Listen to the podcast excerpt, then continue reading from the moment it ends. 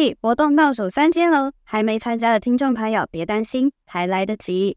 快点到我们东京遇上西雅图的 Instagram 关注活动详情吧！这次会从美国的 Trader Joe's 超市带回一款超好吃的调味料，是我每天每餐都会使用的，不管你是外食或自己煮都用得到哦。剩下三天了，赶快来参加一波吧！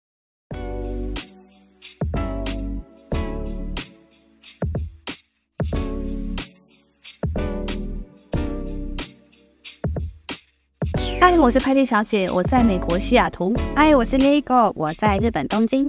这个频道将分享我们在异国的生活大小事，谈论日本及美国有趣的新发现。不管你是正准备移居海外，还是对异国生活感到好奇，反正先来听听我们的彩的故事就对了。Hello，我是派蒂小姐。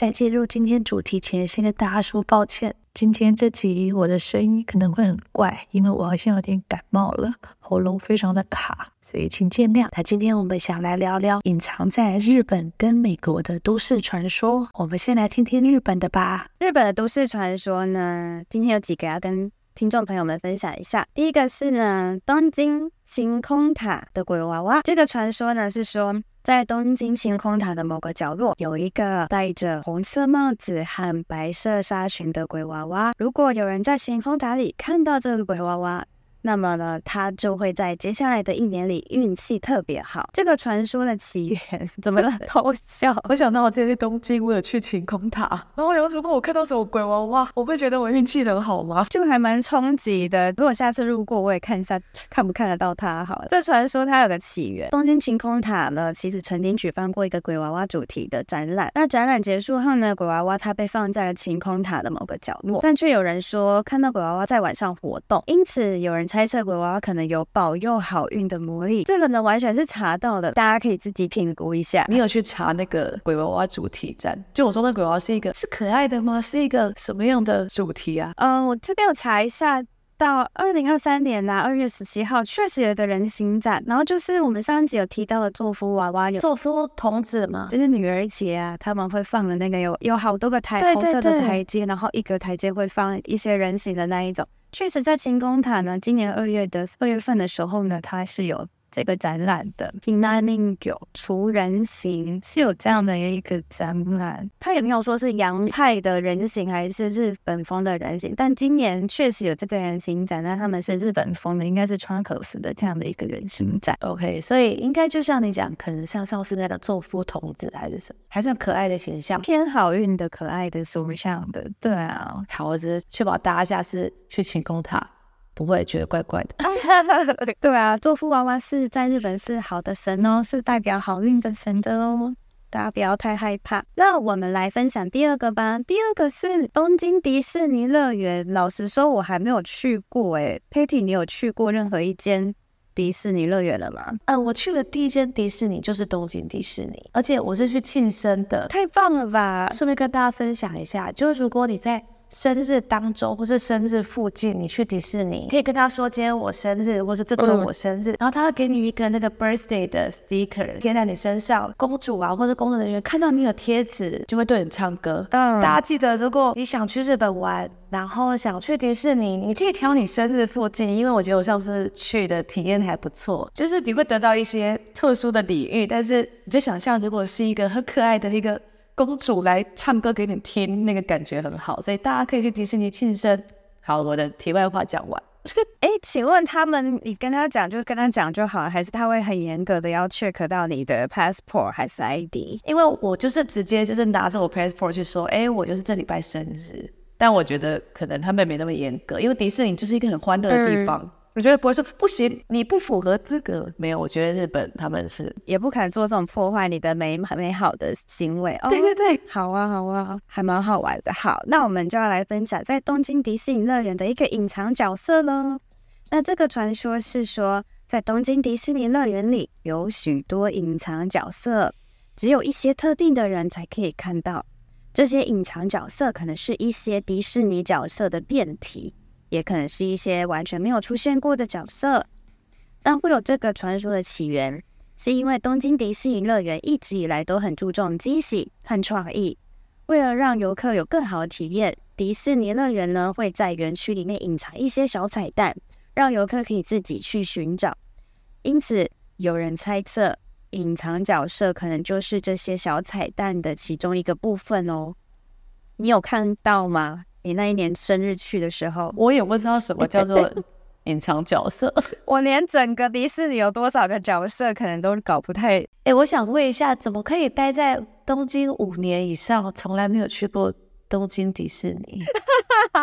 反迪士尼，对，anti 迪士尼不是因为说 anti，对，我刚刚在想讲 anti，我就是 anti 迪士尼，还是你你没有什么公主梦？我没有什么公主梦，然后我很怕人多的地方。你这种就是住在那里的人，就是像我们这种观光客，就会想说，哎，我要去迪士尼玩。就我来西雅图这阵子，我就去了很多那种很多观光景点，观光客。对，然后当我跟就是住在当地的朋友聊天，他们就说，哦，这个地方我没去过，很想说。哎，反正之后有机会去，但因为住这里，所以就没有到那么真的很想去。但我们可能之前从台湾去日本，就会想要安排这个景点，就是必去的地方。我如果要再分享很多日本必去的地方，我都还没去过的话，可能我这一整集会被你跟观众的朋友们都笑死。反正我就是一个很怕人多和很怕观光景点的的人，所以刚好那些很观光的地方，就是我都没有去踩点。然后我觉得我已经错过最适合。对我这样子的，就比较 indoor 的人，呃，最适合去迪士尼乐园的时机了。就是我应该在 COVID nineteen 都没有都没有开放国外的人来的时候，赶快去一去的。但我已经错过了，所以现在他们又开始人山人海，我大概又又再度不能，就是遥遥无期啦。去那些观光客的地方是遥遥无期了。没关系啦，你你不是观光客。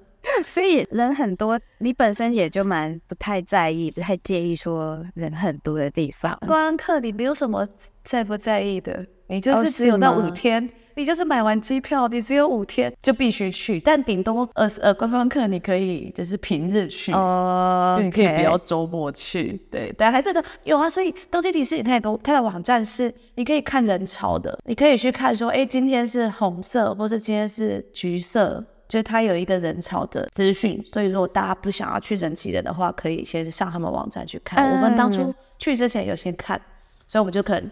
去几天，那我们就挑就最少的那一天去。对，可以给大家一个小建议。等到它有一天变绿色，我就会去了。就是最空旷的时候，我就会去。等你去的时候，记得告诉大家。我吧，因为我真的很讨厌人多的地方，所以好，我再告诉大家我的心得。那我们继续分享下一个喽。下一个是东京铁塔的天使。这个传说呢，是说东京铁塔的某个角落有一个会在晚上出现的金发天使。如果有人在东京铁塔里看到这个天使，那么他就会在接下下来的一年里心想事成。那这个传说的起源是因为东京铁塔。是东京的象征嘛，然后也是许多人心中的圣地，因此有人猜测天使可能会在东京铁塔里守护着人们。一个蛮小品、蛮小浪漫的小故事。我想问个白痴的问题哦，不会不会，任何问题都不白痴。你觉得这个金发天使是亚洲脸孔？就你觉得他是一个日本人金发，还是他是一个欧美？我觉得他是亚洲脸孔，因为现在不是很多人漂发嘛，我觉得他应该是那种看起来像元素或是涩谷妹的那种 哦。对，漂成金色或漂成银色的。OK OK，好。对，我对我来说了，我不会把它，我不会把它想成是碧法蓝眼的。我刚才自己在心里那边画出来，就想说东京，然后金发。对啊，我刚刚讲金发。哦，所以是像那个就是辣妹的那种。涩谷，对，涩谷或者或元素新宿。这些区块会出现的金发亚洲妹的感觉，好了，自己在乱讲。既然是东京的都市传说，也不乏有一点点恐怖成分在的传说喽。我们接下来要讲的比较恐怖，那如果会担心、会害怕的人呢，声音转小声一点，或是你可以跳过这个区块。佩蒂也是会惧怕的类型，对不对？可恶，我无法跳过。你说吧，你说吧。虽然我现在是晚上的快十二点了，我的天哪，没关系。太可怕了！我们要来接下来，好，就来分享这个比较稍微带一点恐怖色彩的日本小传说。那在东京里面呢，新桥站就是一个蛮多，我记得前几集也有提到，就是半泽直树他们这些西装笔挺的人会很常出现在那边喝酒的一个街道。然后在这个新桥站呢，有一个恐怖传说，叫做幽灵列车。这个传说呢是说，在新桥的某条铁轨上。会在午夜十二点的时候出现一列一辆幽灵列车。这列列车的车厢呢，会空无一人，只有一辆车厢里面坐着一个穿和服的女人，她会面无表情的望向窗外。如果有人看到这辆幽灵列车，那么他就会被诅咒，从此倒霉不断。我刚刚想说，我都分享会守护着人们的天使和一些可爱的鬼娃娃，为什么这个在新挑战的？如果对，在新桥站，你如果看到这个穿和服、面无表情的列车上的女人，你就会 被诅咒。好，是一个反差的部分。那这个传说的起源呢，是因为新桥站呢，它其实曾经发生过一起火车事故。这列列车呢，在午夜十二点钟的时候撞上了另外一辆列车，造成了重大伤亡。事后说，这个事故现场呢，他就看到了，开始看到了幽灵列车这样的幻觉，因此才有了这个传说。恐怖的时间结束了，你可以把音量调回白音量。以上的这些有天使啊，有。有有好的、啊，有坏啦、啊，看到会衰，看到会幸运一整年的呢，嗯，都是深受现代世代啊很喜爱的一些都市传说，分享给大家。那如果你有机会呢，到东京旅游，不妨也去这些地方 探险一下。但先去那些幸运的好不好？去幸运的地方看就好，就是晴空塔啊、迪士尼呀、东京铁塔等等的，就是可以保证你幸运的一整年。好好，太好了。可怕时间结束了，那接下来我们来听听看，Patty 在西雅图或是美国这边的呃地区呢，有什么样的都市传说呢？好，哦，但是我觉得西雅图这边比较没有东京的那么多故事，但我想跟大家介绍一下，大家应该知道西雅图是第一间星巴克的创始城市。哎，这个我还是。就是跟 Patty 聊天才发现，原来就是一直常听到西雅图、西雅图星巴克，可是就聊天聊久才知道说，哦，原来它就是创始店在西雅图啊？对，西雅图呢是星巴克的发源地。这间创始店呢是一九七一年在派克市场开的，那它到现在就是它还是在营业中，所以它已经是一个非常有历史的一间店。大家熟悉的星巴克应该是绿色的 logo 吧？对。那我今天想介绍一下最早的 logo 是咖啡色的，西雅图的一个年轻设计师叫泰瑞。那他是在十六世纪的时候呢，是从一座呃双尾的美人鱼的木雕发想而来的，有去查一下说，就是为什么他要选这个有两只尾巴的美人鱼？具体的原因呢，从来没有在星巴克的任何地方有公开说明说为什么我们选择这个形象当我们的 logo。查到了几个解读，星巴克它的。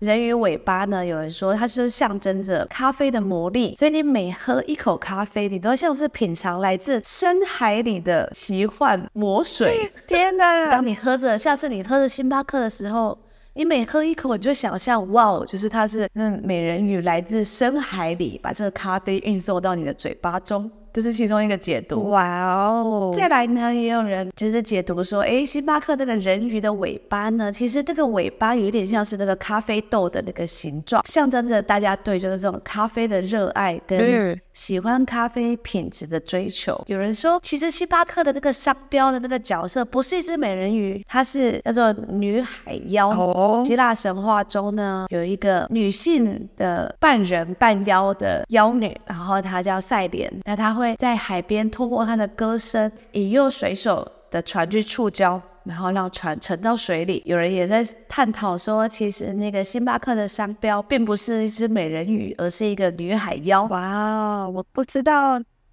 它原来是来自于这么深奥的背景故事，诶，我很喜欢他用希腊神话里面这个半人半妖的赛莲这一个女海妖的一个形象，我觉得充满着浓厚的想象空间。现在大家看到的是一个简化版的，那它一开始。创始店的商标呢，先叫它美人鱼好了。就是这只美人鱼，其实它有两条尾，上半身是没有穿衣服的，所以它也是有胸部的，脸部的细节跟身体的细节都还蛮多的。那这就是为什么很多人跑来星巴克，会专程来派克市场去买那个创始店的咖啡，然后大家会买很多它的。杯子啊，或是买很多他的咖啡豆回去当纪念品，所以这是一个就是呃星巴克的一个小小故事。对啊，我们后面看到星巴克都是绿色，然后已经简化 logo，然后这次是跟 Patty 一起做功课，有去看得到呃他们原创的那个 logo 的，真的细节很多，然后看着看着，真的会有一点让人觉得哇，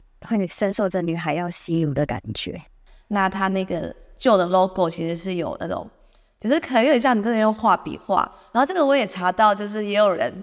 传说说，在就是这个第一家创始店的店员啊，他需要透过一个严格的一个书法课程，就是这个书法其实它是一个英文书法，那英文叫 calligraphy，会用花体字去写。因为星巴克大家知道嘛？他会问你名字，他会写你名字，所以就有人说，其实要当那家的店员，他们需要透过一些呃这种英文书法的训练，所以确保他们。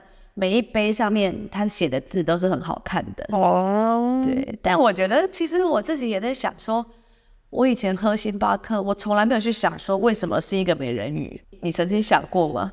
就曾经想过为什么是一条鱼吗？没有特别想，就觉得是一个女生，然后好像长卷发这样的一个形象。嗯嗯嗯，你就想到是美人鱼。这是一个就是星巴克咖啡，然后跟西雅图创始店的一个小故事。我想讲第二个，第二个是大家应该知道，西雅图是一个很会下雨的地方，所以有人会叫它雨都或是雨城，就他有很多人想要西雅图，想要下雨。就有一种传说呢，他就解释这个现象。那那个故事是说，在一次呃印第安部落的祭典呢，有一位印第安的神灵，他赠送了一顶神奇的帽子给呃酋长，那让他可以去掌控这个天气。那因为呢，就是当时避免发生战争，所以那个酋长就每天都戴着顶帽子。所以因为下太多咒语了，所以导致西雅图一直下雨。所以这是一个印第安神灵对酋长的恶作剧，可能哦。对，他就可以这么说吗？送你一个帽子，你可以去掌控天气。然后酋长就是开始使用了以后，导致将来的好几百年。西雅图都一直下雨，而且会不会是他避免战争？如果雨很大，战争可能打不起来。你看，如果下雨，他们那个战争炮火啊什么可能会被雨给浇熄。所以酋长干脆说：“那我就终年下雨，然后让大家不会来打我的部落，平息战争。”哇，原来如此！TTT 还是蛮有一个典故的哎。再次声明，这个是都市传说，所以大家。对，大家不要 take it too serious。对，我想分享，我觉得西雅图人对下雨啊的态度，嗯，就是我觉得他们没有什么下雨感。我觉得在以前在台湾呐、啊，下雨我就等于不出门，或是我就是一定去百货公司。这是我自己对下雨，因为大家都记得我之前在台北。我是住戏子的，所以呢，我这次来西雅图之后，嗯，我自己的感觉是没有什么下雨不出门的概念。嗯，因为他们说。如果你下雨不出门，你就不用出门了。他们会在下雨天做很多户外的活动。你觉得像什么户外活动？划船，划船可以，划船可以。哦，但是西雅图开始下雨的天气比较冷，因为划船你还是会掉到水里，所以划船会少一点。像是跑步、踢足球、打篮球、踢足球，你想象到下雨不会做的事情，这里人都会做。天哪！而且他们也不撑伞。所以通常啦，他们会穿一个可能是 rain jacket，就是那种防雨的外套，就可能稍微戴个帽子，穿个就是防水的鞋。但然后他们也会去爬山哦，下雨的时候啊，真的假的？下雨也是可以 hiking 的，对哦，好难想象哦，就是会比较滑，所以大家小心，就是大家会穿一些那种比较防滑的鞋子，钉鞋。对对对，嗯，西雅图不会因为下雨。停止所有的活动。如果呢，你来西雅图旅游，你遇到下雨，不要难过，你也不要撑伞。就我觉得西雅图的雨都是有点是毛毛雨。来西雅图旅游，你可以就是带一个那种，你可以穿个帽 T 或者有帽子的那些就是外套，然后你就可以很像当地人一样。就我觉得，就是这里人已经慢慢开始习惯，就不会因为下雨而感到很不开心或者很烦躁。嗯嗯嗯。然后反而有人会享受那个下雨的感觉。哦，已经习惯了。我现在突然有个想法，就是很想有机会，如果有观众朋友或是我们认识的人是西雅图出生，但他后来搬去可能汐止或者是台北比较常下雨的地区的人，会想问一下他们怎么样看待台北这样的雨都，他们会怎么样在这边生活？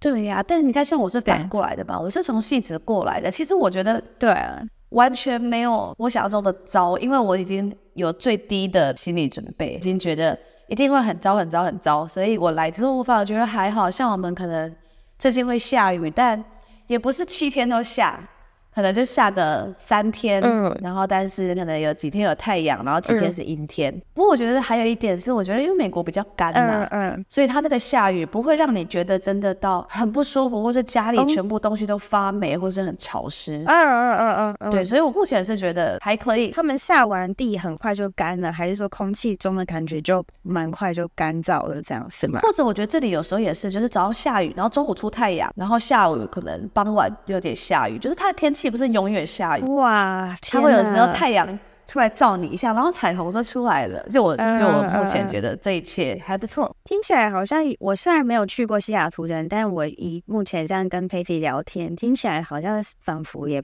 不那么不那么害怕了，就觉得随时都可以规划一下说，说哎去西雅图的时候，就是说需要带一些防水的鞋子或是外套吧。这样想象起来，一些帽子什么的。但听起来好像也不需要担心太多。对，然后但是最好就是如果你是夏天来的话，就夏天来就是超级好的天气，嗯、就是不到你刚刚讲说像加州那么热，但是呢，就天气又很好。很多人说呢，他们喜欢西雅图是因为它因为那三四个月的夏天可以让他遗忘掉剩下那八个月的雨天。OK，对对对对。欢迎大家来西雅图。要去玩，可能还是夏夏天。哎，不会啊，我也会想感受一下真实当地的天气的季节是怎么样。对，然后最近我也觉得，就是西雅图的秋天真的太漂亮了，真的。就真的，你开车在路上，全部都是黄色、红色的叶子，然后不管什么树哦。在台湾，我以前的印象就只有枫叶会变色。西雅图这里什么树都会变色，很漂亮，很漂亮，好美哦。对，嗯，对，所以欢迎来西雅图，然后来西雅图一定要去买一下创始店的马克杯之类的，回去当伴手礼。星巴克创始店的杯子，好哦。那这边呢？不知道大家听完日本和美国这边都市传说怎么样呢？日本呢总是带有浓浓的恐怖色彩，但是我们就是已经尽量找，把一些就是幸运娃娃啊，或是幸运天使的部分比例拉高了一点点。希望呢，大家去东京迪士尼乐园玩的时候呢，可以看看有没有什么隐藏角色哦。对，都市传说有很多，但大家可以当做娱乐性的听一听就好了。听到一些比较恐怖的啊，不要太害怕啦。其实可以不一定是真的啦，也不一定会遇到啊，看你运气怎么样。呃，太可怕了。还有看你十二点有没有出现在那些站，就大家早点回家，不要在半夜还在外面游。对，大家要注意安全，半信半疑就好，娱乐效果比较多哦，大家不要太害怕。好啦，那我们这集就跟大家聊到这边。